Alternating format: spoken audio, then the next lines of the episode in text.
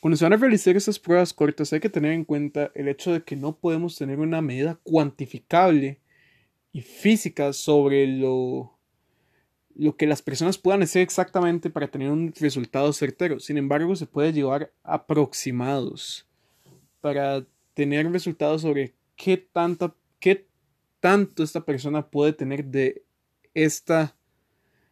eh, de esta cualidad. Ahora, en el test eh, se hizo muchas preguntas sobre exactamente qué hacían esas personas en su cotidianidad después de adquirir un puntaje de las preguntas, ¿verdad? Se escalaban del 1 al 100 para obtener un desempeño real o acertado de lo que ellos hacen y cómo ellos desarrollan estas habilidades. Ahora, al analizar los datos, eh, nos dimos cuenta de que el puntaje, el mayor puntaje obtenido fue por parte del área intrapersonal. Hay que tener en cuenta de que este test, el valor real de todo lo que estamos valorando, no está en el puntaje obtenido, sino está en el porcentaje escalado. Por lo tanto, pueden haber preguntas que pudieron haber involucrado 10 preguntas que tal vez iba a tener una escala menor a una que pudo haber tenido menos preguntas para escalar de un del, del 1 al 100%. Bien, para detallar el público que se hizo esta encuesta,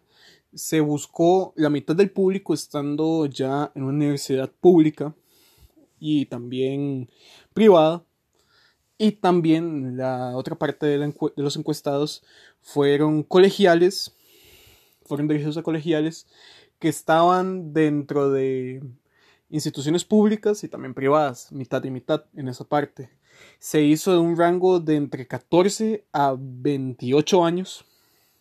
para abarcar un panorama bastante amplio. Así que después de que se realizó esta encuesta,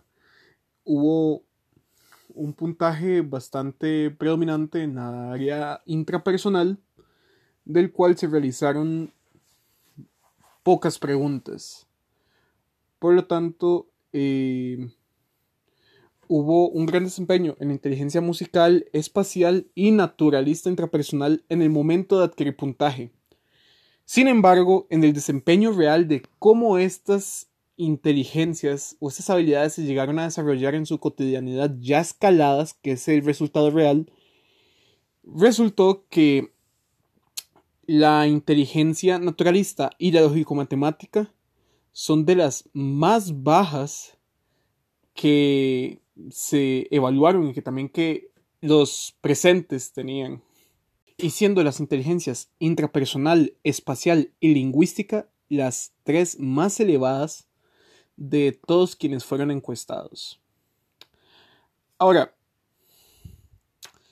tras esto hay que tener en cuenta que para poder modelar una estrategia de aprendizaje adecuada para estas personas y que se pueda adaptar a todos los encuestados, se debe tener en cuenta los aspectos antes mencionados sobre cada inteligencia. Por lo tanto, actividades que motiven o inciten a la reflexión, eh, que puedan cuestionar, que se pueda fomentar el cuestionamiento, interacción de sus propios pensamientos e intereses, que puedan tener un análisis claro sobre conductas personales y aplicar todo lo que se está enseñando en un plano cotidiano es lo principal ante ellos, ya que la más sobresaliente es la inteligencia intrapersonal. Bien, también ya que como secundario tiene la espacial, es un recurso importante para combinarlo junto a la práctica intrapersonal, pudiendo requerir ah, recursos que sean tipográficos o actividades que involucren el movimiento o la ubicación de objetos ya sean sensaciones audiovisuales o conceptualizaciones que puedan permitir experiencias visuales únicas y significativas al momento del aprendizaje. Como apoyo didáctico adicional, ya que la tercera es la, inteligencia lingüística, se puede acudir a medios donde se permita exposiciones de manera oral o se permita el desarrollo de prácticas de habilidades oratorias, al igual que de producción textual, para asegurar un aprendizaje óptimo. Ante di que la mayoría tienen esas habilidades en conjunto eh, más desarrolladas que las otras, mientras que la lógico-matemática y la naturalista se puede dar un enfoque un poco más de capacitación, o sea, se pueden capacitar esas habilidades o se pueden desarrollar de manera más fácil si se pueden explicar a través desde estos otros puntos de vista.